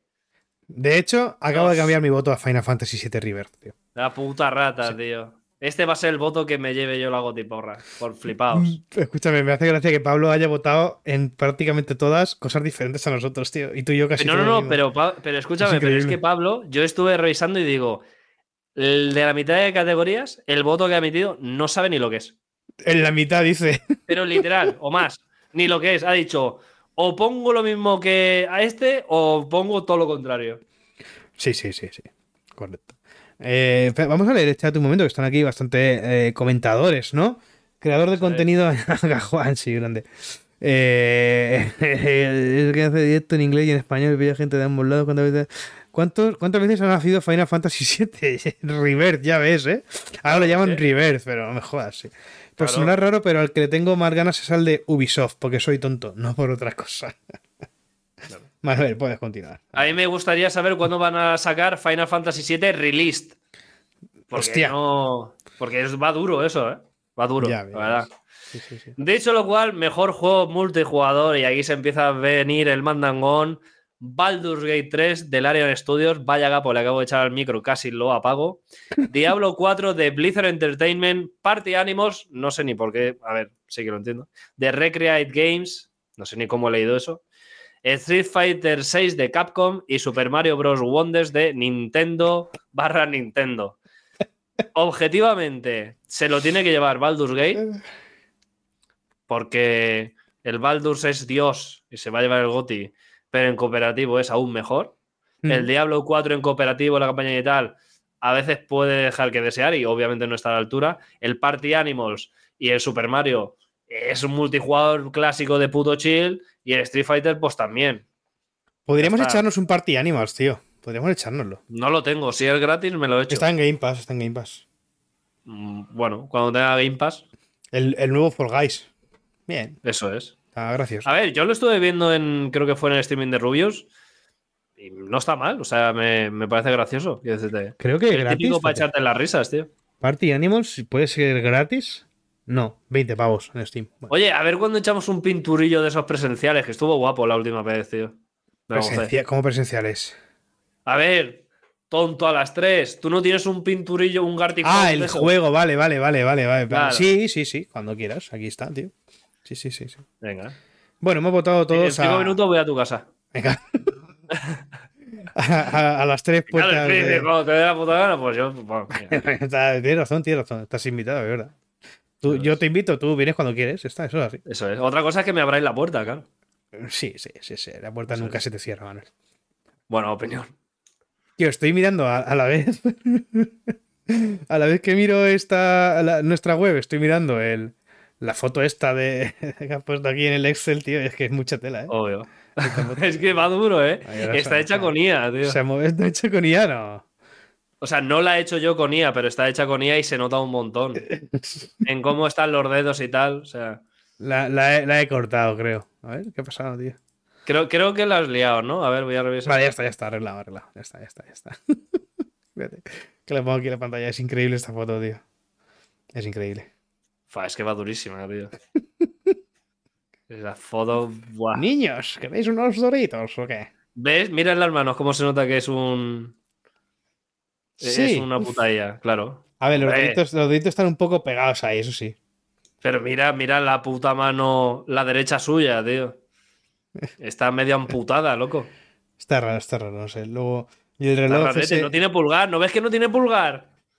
los tiene así, está sujetándolos así, tío. Dios. ay.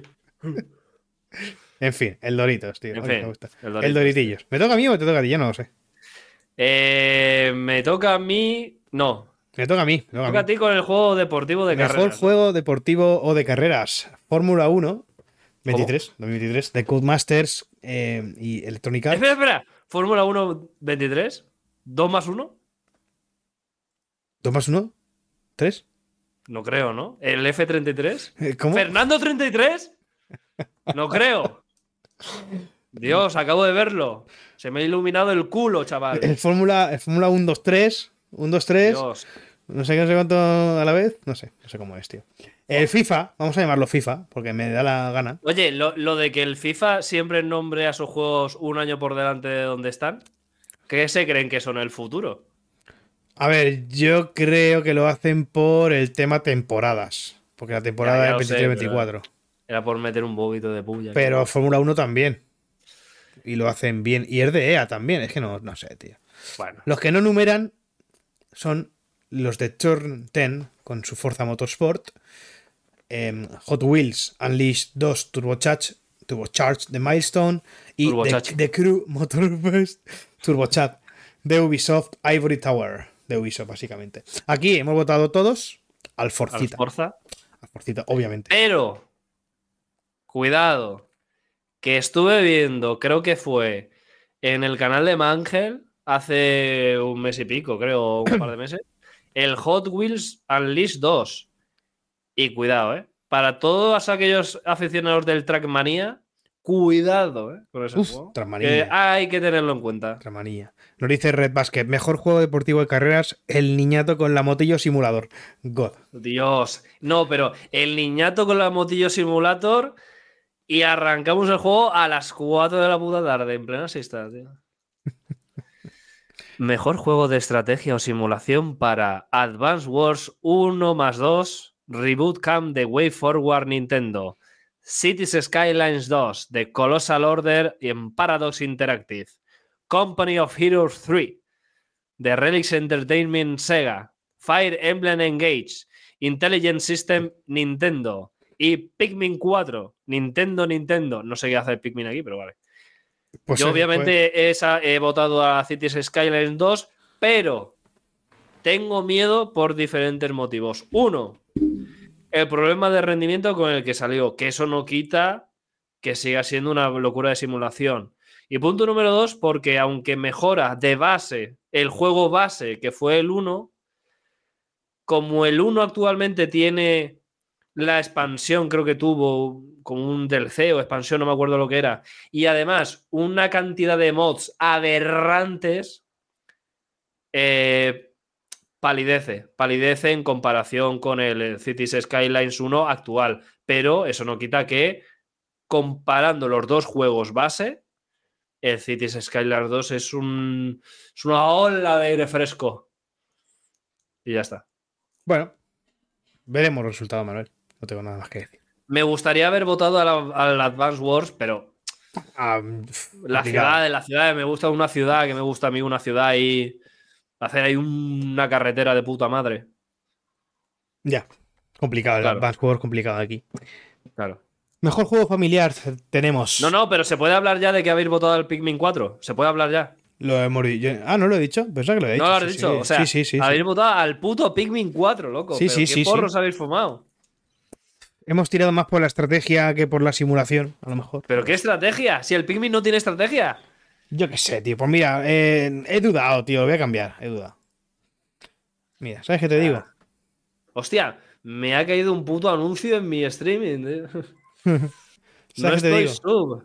Voy a votar al Fire Emblem Engage. Y me suda todo, tío. Me Eso suda es. todo, tío.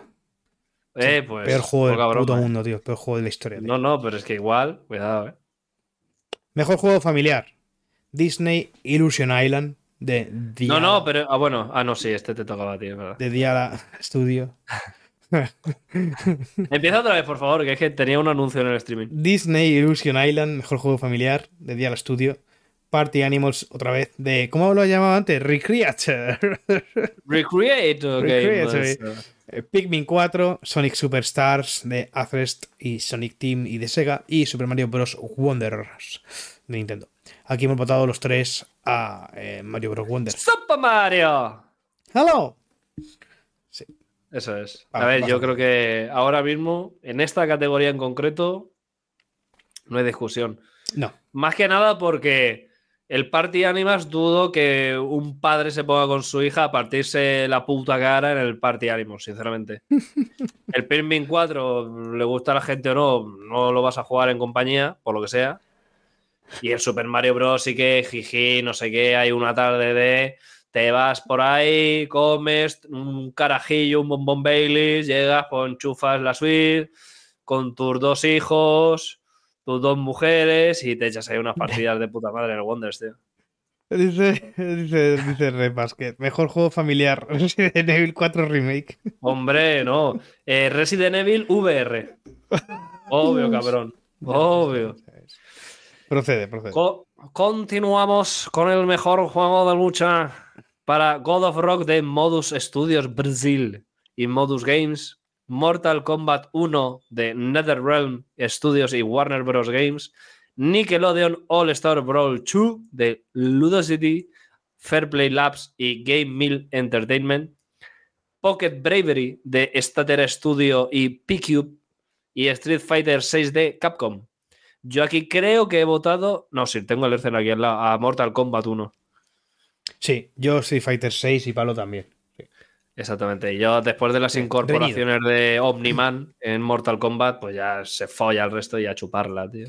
Ya, a ver, tiene, tiene razón. Además, creo que Street Fighter 6, pese a que ha sido un juegarral como juego de lucha, creo que eso no es discutible, tanto el Mortal Kombat 1 como el Street Fighter 6 mm, no se pueden ni comparar, solo si es caso que te guste más el estilo.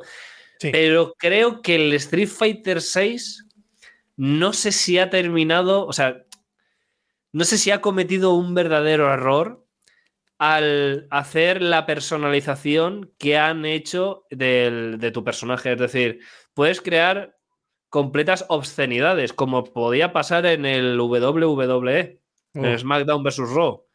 Entonces, para un juego del estilo de Street Fighter, no sé si eso realmente entra dentro de la tónica que querían darle al juego o lo que sea, porque yo entiendo que en un SmackDown vs. Raw, pues sí, porque además lo compraban chavalitos, no sé qué, hacíamos las peleas ahí, las típicas, te hacías un personaje full meme, lo ponías contra el Gran Cali, lo que sea.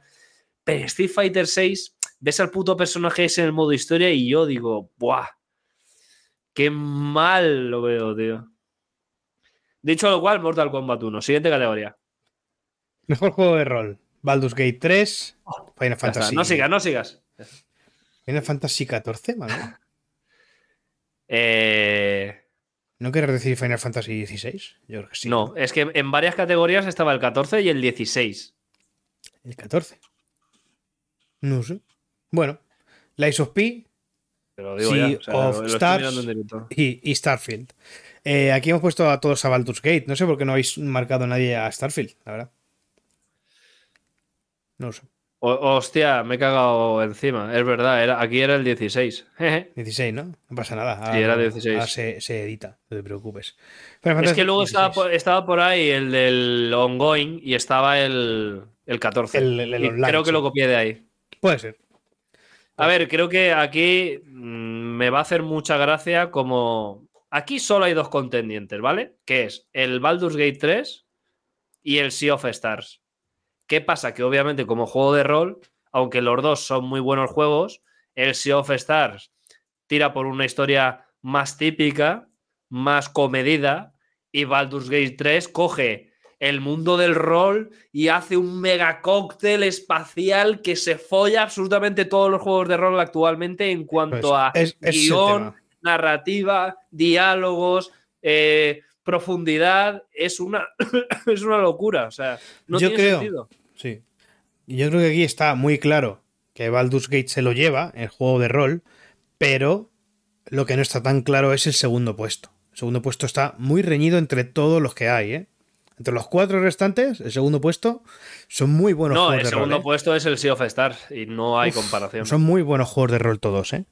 Sí, sí, sí, obviamente. Y a mí, por ejemplo, el Lies of P, que me lo vi entero en el canal de Canecro, Ujú. dije, oye, me, me interesa más de lo que me ha interesado un Dark Souls en mi vida, tío. Sí.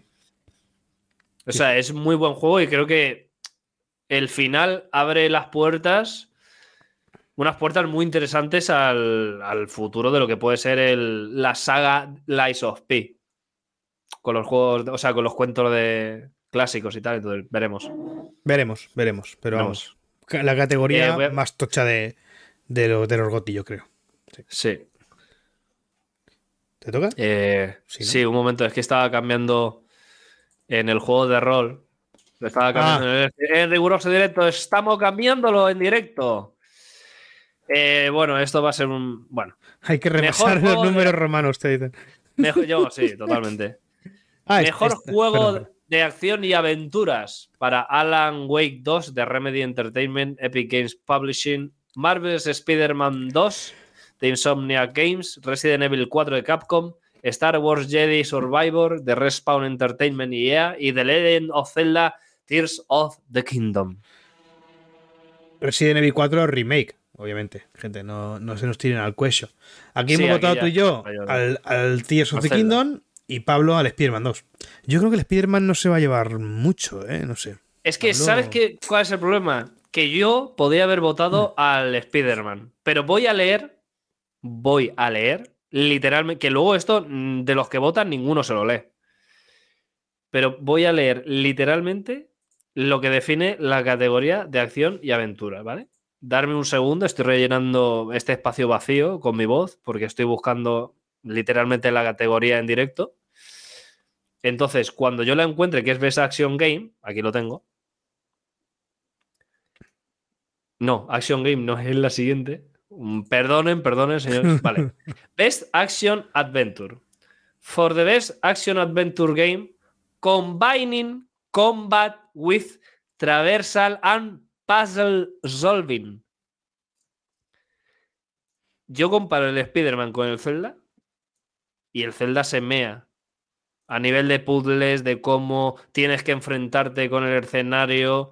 Vale que a lo mejor los combates, bueno, no, y los combates también, me vas a comparar tú las formas en las que puedes ejecutar un combate en el Zelda con la que lo puedes eh, eh, ejecutar en Spider-Man. No tiene sentido, literalmente puedes fabricar picaderos de carne en el Zelda si te da la gana. Más, obviamente, los puzzles y las mecánicas con las que los eh, solventas. O sea, no tiene ni punto de comparación. Correcto. Claro. Mejor juego de acción, solamente de acción. Tenemos a Armor Core 6 Fires of Rubicon. no He puesto Dire. Dire of Rubicon. Yo soy imbécil. Dead Es que ya Island no ve- 2. no veía nada de- ayer, Bueno, este, perdón, eh, Armor Core 6 de Front Software, por supuesto. Distribuido por Bandai Namco. Por mi padre y mi madre, básicamente. Dead Island 2 de Dan Buster Studios. Ghost Runner 2 de One More Level y de 505 Games. Hi-Fi Rush de Tango. Y Remnant 2 de Campfire y de Gearbox Publishing. Aquí hemos votado tú y yo a Armor Core 6 y Pablo a Dead Island. es que se la pela, tío. Es que a que Pablo se la igual, Ha dicho, no pienso votar lo mismo que estos, tío. Me da absolutamente igual, tío. Aquí, mm, algo dentro de mí hubiera querido votar a Hi-Fi Rush, pero es que Armor Core, Mechas, From Software se va a follar la categoría, literalmente. Y que el combate luego está guapo. O sea, si te montas un buen, un buen mecha y tal, está guay y algunas peleas realmente son. Son entretenidas y son un poco un desafiantes, ¿no? O sea que yo creo que sí que se merece el juego de acción. Dice, dice Red, mejor juego de acción, el EAFC 2024. Ese no será de lucha, el EAFC. Es donde está McGregor, ¿no? bueno, no pasa nada. ¡Hostia! Ay, ¡Dios! Sí, sigue, sigue. Mejor juego de realidad virtual o aumentada. Gran Turismo 7 de Polyphony Digital. Horizon Call of the Mountain de Guerrilla Games Fire Sprite. Por cierto, cuando sale ese IE en mayúsculas, ¿qué significa, tío? Sociedad. salen- No, no sé lo que era, tío. Lo, lo- Servicio integrado de imbéciles extremos, ¿no? Claro. Software de gestión energética. No, no sé lo que era, tío. Síntesis Bueno, de indicadores económicos. Nah, chuparla, tío. Pero, Humanity de The LTD Enhanced Games, Resident Evil Village VR Mode de Capcom y Hostia. Synapse de Endreams. Manuel, hemos quedado de inútiles, tío. De inútiles. De incultos. Sonic Interactive Entertainment, tío. ¡Dios! ¡Guau! Hostia, Buenísimo. puta. Qué duro, qué duro, qué duro. Claro, Insomnia Games, Sony Interactive. ¡Oh, Dios Oh. mío! ¡Oh! Vaya fail, loco. Dios. Durísimo, durísimo. Bueno, otro día que nos vamos a acostar sabiendo algo más. sí, sí, sí. The Sí, sí. more you know. Hemos dicho, Dicho ¿ha lo dicho cual- los votos. He dicho la categoría y los votos. Yo creo que he votado al Gran Turismo. Gran Turismo 7, yo al, al Horizon y Pablo a Gran Turismo 7 también. Veremos, veremos. Veremos porque yo creo que se lo va a llevar el puto Resident Evil, pero he votado al Gran Turismo y me la pela. Ya, bueno, es que no, no he escuchado mucho sobre él, ¿eh? sobre el Village. Sí que he escuchado del Resident Evil 4 Remake, ese sí, pero del Village no he escuchado nada, la verdad. Bueno, mejor juego para móviles, Final Fantasy Ever Crisis. Este juego me pilló de sorpresa porque sabía que iba a salir y de repente ya había salido. Y yo, ah, bueno, pues nada. Eh, Hello Kitty Island Adventure. Cuidado. Honkai Star Rail de Hoyoverse, la gran compañía nipona. Eh, nipona no, china, perdón. Monster Hunter World. Este Monster Hunter a lo eh, Pokémon. ¿Cómo se llama? Pokémon Go. Y el Terranil. Cuidadito. El Terranil, este Cuidado juego de, de. Netflix que solo puede jugar si tiene Netflix. Bueno, pero Bueno, bien, buen juego. Hemos votado tú y yo al Honkai y Pablo al. ¿Qué cojones pasado? es que, es, que eso es un papanatas de. Pero, de pero es que es, troleo, que yo ya no sé si es troleo, eh, no lo Yo sé. qué sé, se la pela. Ha puesto de cuatro votos y se la pela, tío. Aquí creo que no hay discusión. El Honkai o Lloverse se va a follar Sí, sí. al resto y si no lo hace, huele turbio. Porque el Terranil es un buen juego, pero no es el mejor juego para móviles. O sea, en cuanto a facturación y tal, el Honkai se los come al resto y punto. Sí, sí, sí, sí. sí. Y ya está. Yo, yo Mejor, mejor apoyo a la comunidad Baldur's Gate 3, Cyberpunk 2077, Destiny 2, Final Fantasy 14, esta vez sí, y No Man's Sky. Eh, a ver, yo he puesto Baldur's Gate más que nada por cómo ha evolucionado la, la comunidad respecto a su lanzamiento, por cómo han ido los picos de jugabilidad respecto a su lanzamiento, por cómo va la comunidad de mods desde su lanzamiento. O sea, el otro día vi que habían metido un huevazo de clases del World of Warcraft en el Baldur's Gate. La comunidad, los mods.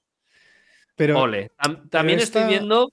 Dime. esta categoría, yo estoy, estoy. Voy a cambiarlo, creo. O sea, voy a dudar. Yo había votado Baldur's Gate, pero es que esta categoría se refiere no a- al apoyo del juego a su comunidad, sino al apoyo de la. eh, perdón, no al apoyo de la comunidad hacia el juego, sino al apoyo del juego a la comunidad. Es decir, cómo el Vale. juego ofrece a los jugadores contenido, eh, Vale. feedback. Entonces estoy dudando ahora mismo si votar al, al Cyberpunk A por, ver. por el DLC. El DLC es top tier. Toda la gente que lo ha jugado dice que es una locura, que todos los finales están guapísimos y que es súper inmersivo. No Man's Sky creo que lleva como 30 actualizaciones, 30 expansiones, o sea, cuidado con No Man's Sky. Sí que es verdad que Baldur's Gate, sobre todo en el principio, estuvo muy, muy conectado a la comunidad en cuanto a, a problemas con alguna misión, con algún personaje, actualizaciones rápidas para solucionar eh, cosas de quality of life y tal. Entonces, yo igual lo cambio también. Yo estoy dudando entre Cyberpunk y No Más Sky. Porque Yo- el Final Fantasy XIV cada vez lo juega menos gente, solo quedan los roleplayers. Yo me quedo Eh, con el Cyberpunk, ¿eh? Por cierto, está Héctor en el chat. Buena tarde, Héctor. Eh, Manuel ha borrado todos sus votos. Héctor, te voy a pedir una cosa, ¿vale? Desde el mayor aprecio que te tengo. Cuando te metas en un Ercel y veas que todo se está votando coloreando una casilla de gris, por favor, me lo completas así. Porque yo he entrado, pensaba que había sido, pensaba que había sido el puto subnormal de Pablo ayer cuando se equivocó y nos lo dijo, y he borrado todos tus votos. Porque me pensaba que eran los votos de Pablo, que se equivocó y los puso en tu casilla. Hostia, tío. Claro, es que. Tiene razón y pide perdón. Nada, nada. Eso no, es. Es, que, es que risa, tío. Era borrar. El caso es que yo, cuando esta mañana, mientras desayunaba y de puto chill, me he puesto a borrar todo, digo. En realidad, el voto que había en la casilla de Héctor y el que ha puesto Pablo no es el mismo. Igual no era el voto de Pablo. Pero me he dado cuenta cuando ya había borrado 25 categorías y he dicho, pues ya lo borro todo. Claro. Qué pena, tío. Yo digo, hostia, Claro. ¿por, qué no aparece lo de esto? Si lo he visto antes. Ha estado guapo, tío. En plan, ha sido gracioso la coyuntura en la que nos hemos situado. ¿no? Sí, sí, sí, sí. Claro. Venga, mejor debut indie. Aquí tenemos a. eh, mejor debut indie, por cierto, se refiere básicamente a ser el primer juego del estudio. No a mejores números en el lanzamiento, ¿vale? Es el mejor. Eh, es es un- el juego con el que debuta un estudio. En este caso hablamos de Cocoon, de Geometric Interactive, em, distribuido por Annapurna. Después hablamos de Dredge, Black Salt Games, de Team 17 distribuido, Pizza Tower, del estudio El Tour de Pizza, me mola mucho este nombre, la verdad. Del Bemba, de Visual Games y de Viewfinder, este jueguecito también muy interesante de hacer fotos y jugar con perspectivas, de Sad Owl Studios, eh, publicado por Thunderful.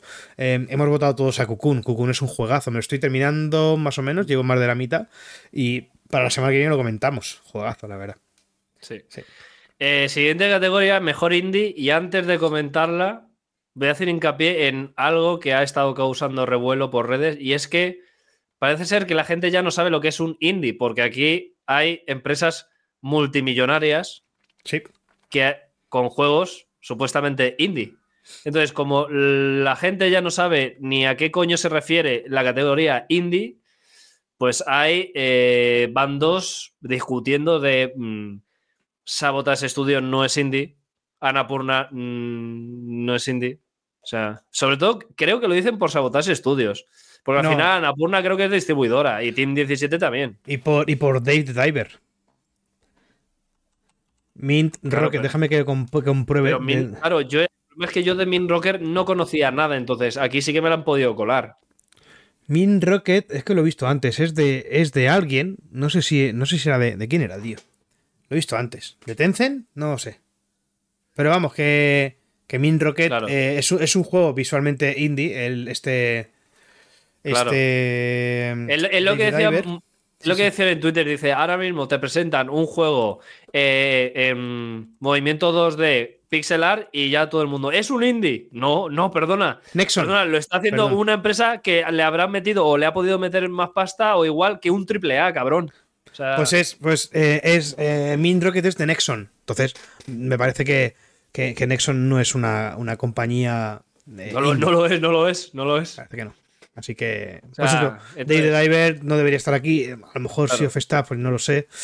Y Dicho cual- Cocoon tal vez sí. Cocoon sí, porque Claro, aunque es lo. que no he leído las categorías, Juan, claro. ¿El qué? Entonces, que no he leído las categorías. O sea, he dicho mejor indie y he dicho lo de el problema con el indie. ah, hostia, perdón. Los nominados son Cocoon de Geometric Interactive y Annapurna Interactive, Dave the Diver de Min Rocket, Dredge de Black Salt Games y Team 17, Sea of Stars de Sabotage Studio y Viewfinder de Sad Owl Studios y Thunderful Publishing. Me, menciono, se va para el Sea of Stars. mención honorífica a la, la- el comentario de Red Basket.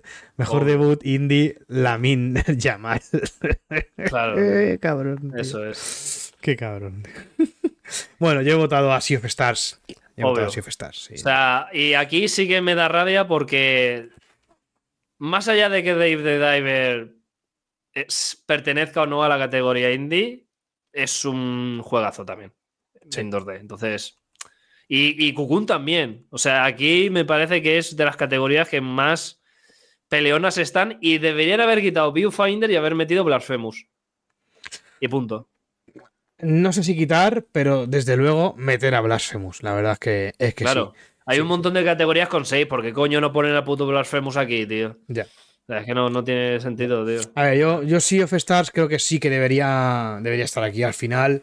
Sabotage tampoco es que tenga muchísimo, muchísima fama. Tiene al Messenger, que es un juegazo, está claro. Claro. y tiene el Oddworld, pero al final yo creo que puede ser un estudio, sigue pudiendo ser un estudio indie como lo puede ser, pues yo que sé, a lo mejor eh, eh, eh, The Game Kitchen o, Claro. O, o- ¿cómo se llaman los del ah Team Cherry, por ejemplo, los es. del- Eh, Red Basket se acaba de dar cuenta de algo histórico que eh, mucha gente ha tenido esa reacción y es que han votado y después de votar han dicho, hostia puta, y el Blasphemous no el está en ¿eh? ninguna categoría, ninguna. Me parece una falta de respeto tremenda. O sea, Es lo, que, es lo que yo comentaba, de que eh, tal vez eh, nosotros eh, nos queda muy, muy cerca, tan cerca como a Red le queda de hecho a unos kilómetros de su casa. Claro. el, el estudio y el juego, ¿no? Es un juego de Sevilla. Y al final, pues está claro que aquí le tenemos muy presente y tiene mucha más, más presencia que, que a lo mejor en el mercado europeo y, y en el resto de- del mundo todavía más pero aún así creo que es- sí que debería haber aparecido. Eso nos demuestra que tal vez no tenga la repercusión que está teniendo en España por eso de ser Eso. español, básicamente. Eh, hay una cosa muy importante que dice Red. No vamos más a lo del Doritos. Es verdad, eh, no vamos a ir nunca más. ¿Y sabes qué es lo más grave? Que esta mañana he salido del gimnasio, he ido a hacer la compra y, lo que he hecho, comprarme una bolsa gigante de Doritos, porque soy un hijo de puta. Oh, no, pero cómprate de la el meme. tío. ¿Eh? No, no, No, de Doritos no. oficiales. Dorito oficial. Fumar oficial, pues lo mismo. Sí, es lo que dice, es lo que dice Héctor, ya no es que nos quede cerca, es la calidad del juego, sí. Pero ¿cuántos juegos hay Claro. con increíble calidad que por ser un juego de un estudio Eso. eh, es un debut indie, como comentábamos, o es un, un- un juego español, no salen, ¿sabes? No tienen el Eso alcance que podría tener otros, por ejemplo. Porque Claro. eso es así, eso es así. O sea, es lo que hay. Eh, eh, es como el Esta- balón d'Or, si eres amigo del periódico, ganas, pues sí. parecido. Correcto. Venga. ¿Me toca a mí? Sí, creo que sí. Mejores juegos en constante evolución. Aquí tenemos al Apex, uf, pereza. Al Cyberpunk 2077, no sé qué hace aquí, la verdad. El Cyberpunk. Final Fantasy XIV, sí. En este caso será el 14, correcto. Fortnite y Genshin Impact. Aquí hemos votado todos a Fortnite porque, bueno, pues, temporada nueva, vuelta a los orígenes, están haciendo muchas cosas y es un juego que está pues constantemente evolucionando como la propia El- categoría indica. Sí. El Manu de otros años en esta categoría votó a Genshin Impact y alguna creo votó a Fortnite, pero seamos sinceros, o sea, por mucho hate que le pueda yo tener a Fortnite, porque me parece que ha perdido la personalidad por tanto puto personaje diferente del mismo juego que ya no, no tiene personalidad propia. Ya. No paran de innovar, no paran de reinventarse, no paran de sacar formatos nuevos, no paran de hacer mierdas. Genshin Impact no para de ganar dinero, pero no hay realmente un cambio drástico, una evolución, simplemente están siguiendo la trama y ya está, pero Fortnite es Sí. como constante evolución, pero evolución de verdad. Sacamos contenido constante y diferente. Y, retocamos cosas que creíamos obsoletas y tal, y, ya está, tío. Entonces, ole su puta polla, ya está, tío. Eh, correcto. Pone Cyberpunk de Bungie. Cyberpunk no es de Bungie. Lo es cuando lo leía he dicho, si esto es de CD Projekt. Pero bueno, no sé lo que ha pasado aquí. ¿No será Destiny? Pues igual es Destiny. Es que es espérate, tío, porque es que yo de verdad, yo no sé lo que estaba haciendo desde un momento. Es que ya, vamos a ver, estamos en. Destiny Dice- Dice ongoing. Dice que irán. Final Fantasy XIV es las dos últimas entregas de Final Fantasy VII, ¿no? Eso es. Bueno, vamos con Pero, eh, ¿qué? Un momento, juegos un momento, un eh. Games for Impact. Games for Impact, Manuel. Te has perdido. No, no, pero es que estaba mirando lo de. ¿Por qué he puesto.? Pero si pone CD Projekt. ¿Por qué cojones he puesto Bungie, tío? Ah, ya la sé. Porque aquí antes había, en el del año pasado, un juego de Bungie y yo puse Cyberpunk 2077 y pasé al siguiente y no cambié el desarrollador. Ah, ya sé. Ah, sí, sí, sí, sí. Vale. Vale. Game for Impact, lo, lo vas a decir tú, pero sí que quiero explicar que básicamente eh, se refiere a, a un juego que provoca eh, una reflexión con, con un, con un significado muy profundo socialmente, básicamente, ¿vale? ¿Y cuáles son los nominados? Dicho cual- lo cual, los nominados son A Space for the Unbound de Mojiken Studio, Toy, Toige Production y Chorus, Chance of Senars o Chance of Senars, no sé cómo lo pronunciarán, Randis y Focus Entertainment, Chance. Goodbye Volcano de Co-op, Chia de Aguacep y Kepler Interactive, Terranil de Free Lives de Volver Digital y Netflix y Bemba de Visay Games. Eh, mi voto ha ido para Terranil porque el único que conozco del resto, sinceramente, es el Chia y el Terranil creo que tiene un buen mensaje de cómo vamos a destrozar el puto planeta y Sí. cómo podríamos hacer con la tecnología adecuada por mm, volver a los inicios. El Bemba es este juego de una familia, pa- parecer hindú, con rasgos hindús, de cocinar, hacer recetas, de. Bueno, que a lo mejor tiene mucha carga narrativa y sentimental, pero no tanto, yo creo, que ha sido un juego muy, muy, muy nicho, muy indie. Pero sí que el Teranil yo creo que ha sido más sonado, por eso también lo, he votado. Pablo ha votado al, al Chance of Senar. yo no sé qué pensar, de verdad. No sé qué pensar. Pablo ha puesto una ruleta en el navegador y ha dicho del 1 al 5, del 1 al 6 y voy tirando. Ha ido scrolleando para abajo, paraba y decía este. Paraba este. Claro, ya- ya Mejor, mejor actuación, este para actores y actrices de videojuegos. Tenemos a Ben Starr de Final Fantasy XVI, Cameron Monaghan, Star Wars Jedi Survivor, a Idris Elba, Cyberpunk 2077 Phantom Liberty, a Melanie Libort de Alan Wake 2, a Neil Newbon, Baldur's Gate 3 y a Yuri Ayowental, I want el- a- I want- a- Ayowental de Marvel Spider-Man 2. Aquí todos hemos votado a, a Neil Newbon de Baldur's Gate 3 y yo creo que está bastante clara esta. Sí. Sí. Mejor diseño de sonido para Alan Wake 2 de Remedy Entertainment y Epic Games Publishing, Dead Space de Motive Studio y Electronic Arts, Hi-Fi Rush de Tango Gameworks, Bethesda Softworks, Marvel Spider-Man 2 de Insomniac Games y Sony Interactive, que ¿cómo hemos dicho? Sony Entertainment. Interactive Entertainment, ¿no? Sí, sí. Y Resident Evil 4 de Capcom. A El ver, yo aquí creo que. Que sí, que el remake. yo aquí creo que he votado a Hi-Fi Rush, ¿no? Todos, todos. Eh, Diferenciar entre esta categoría y la que voy a comentar yo ahora, en esta nos estamos refiriendo a mejor sonido como efectos de sonido, clips, etcétera, etcétera. No banda sonora. Banda sonora es la siguiente. Correcto. Eh, la siguiente tenemos banda sonora, mejor banda sonora eh, Alan Wake 2, Baldur's Gate 3, Final Fantasy XVI, Hi-Fi Rush y The Legend of Zelda Tears of the Kingdom. Y yo, sinceramente, aquí he votado, bueno, a Final Fantasy XVI, pero hubiese votado a Hi-Fi Rush a no ser, de no ser porque las canciones, algunas de las canciones, no son, de, no son originales del juego. Y es cierto que la banda sonora original está. Al final es un juego rítmico, ¿no? Y está, pues, muy cuadriculada y y a veces se me hizo incluso algo repetitiva a pesar de ser una, una banda sonora muy bonita. En, por otro lado, sí que los he votado por ese sentido a mejor sonido por el hecho de la, inclusión del sonido dentro del juego, básicamente. Eso es. Sí, sí, sí. Yo en banda sonora he, votado obviamente a Baldur's Gate porque no tiene ningún tipo de sentido la preciosidad de banda sonora que tiene. Es decir, tú te puedes quedar full AFK en el menú principal, escuchar Down by the River y ya está. ahí y es lo mejor que has escuchado literalmente en meses. Y se acabó. entonces, pues eso. Seguimos con mejor dirección artística para... Ah, yo no sé por qué está tan nominal puto Alan Wake, no sé a quién le han chupado la polla, pero bueno. Alan Wake 2, de Remedy Entertainment y Epic Games Publishing. Hi-Fi Rush de Tango Gameworks, Bethesda Software, Lies of P de Round 8 Studio y New With Games. Super Mario Bros. Wonder de Nintendo, ¿Qué es EPD?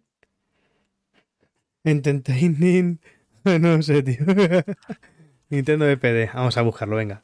Vamos a buscarlo. Nintendo hoy vamos a salir, Entertainment hoy vamos Planning a and Development. cosas. Entertainment Planning and Development. Eso es. Vaya. La, la publisher de, de, Nintendo, ¿no? vale.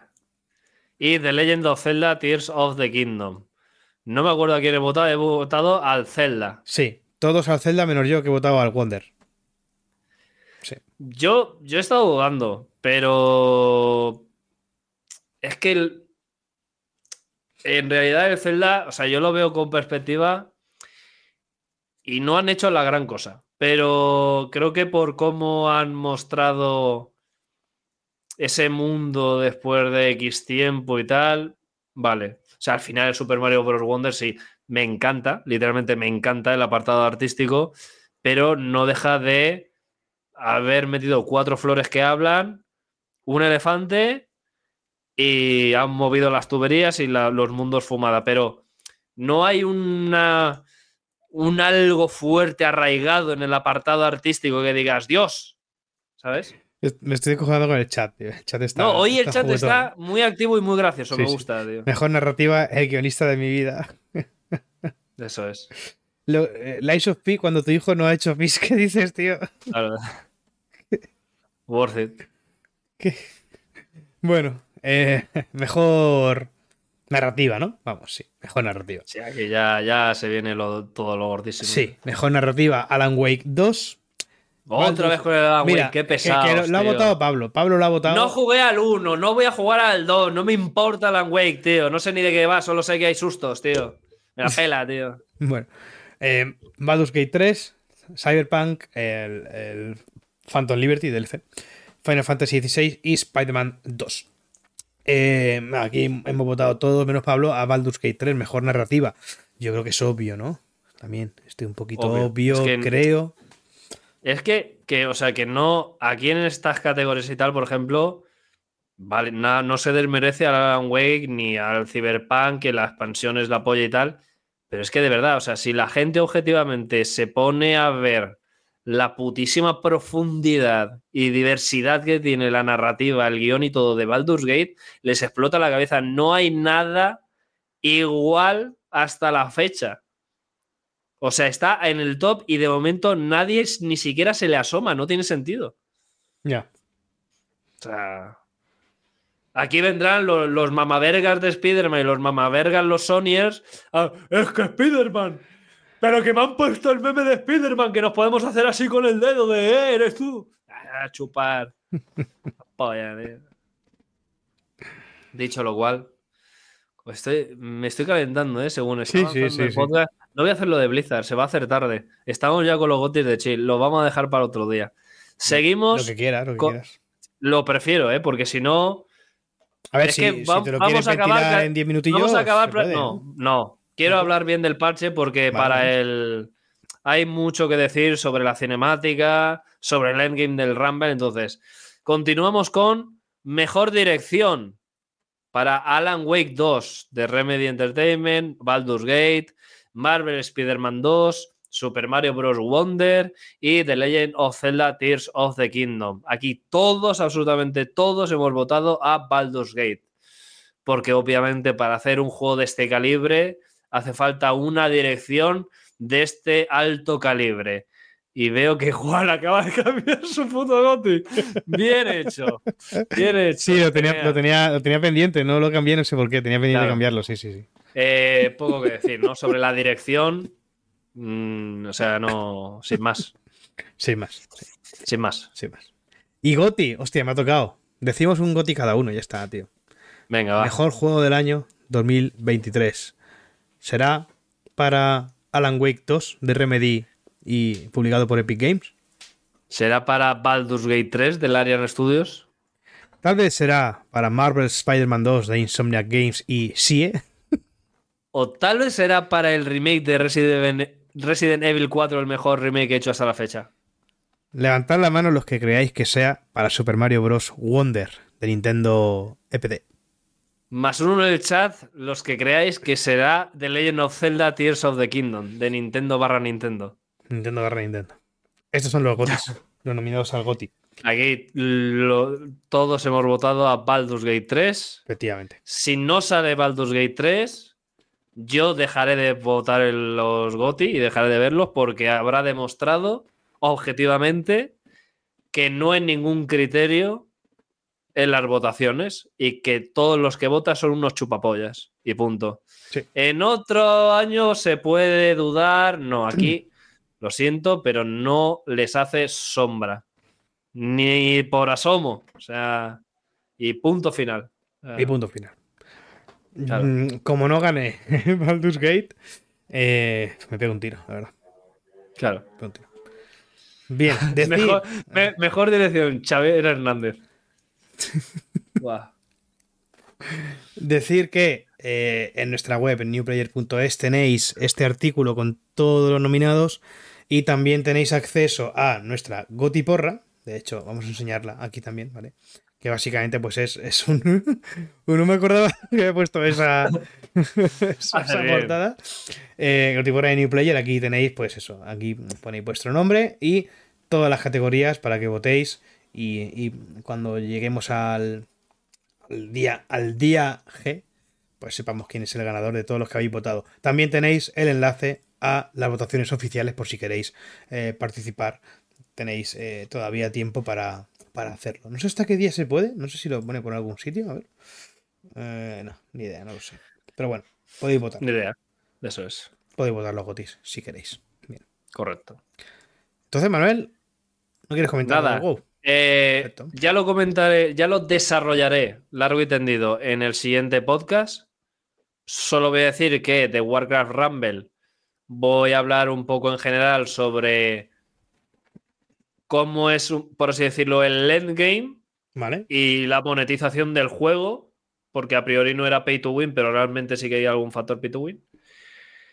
Eh, comentar que hoy ha salido la tercera temporada de World of Warcraft perteneciente al parche 10.2, lo cual quiere decir que ha salido la nueva banda, la nueva remesa de Míticas Plus, la nueva temporada de PvP,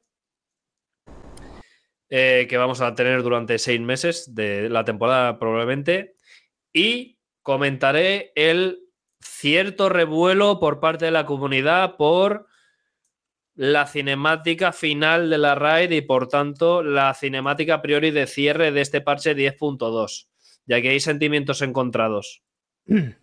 Y ya está, ya lo desarrollaré, porque hay largo y tendido.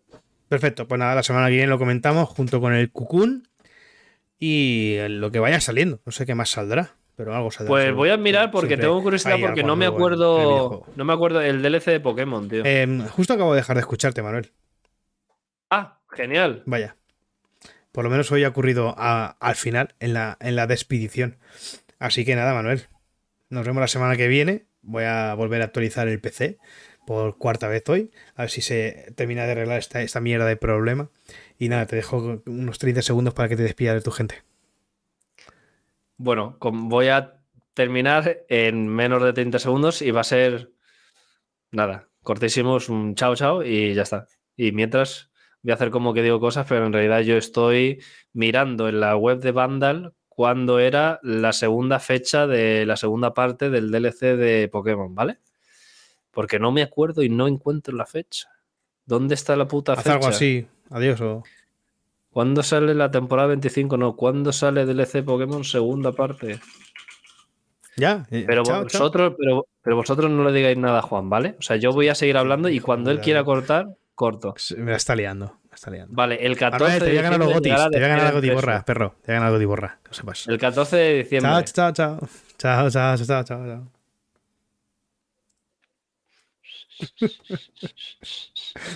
Vale, ya está. Eh, tío. No sé, no entiendo la verdad. Nada, no te oigo. Lo siento, tío.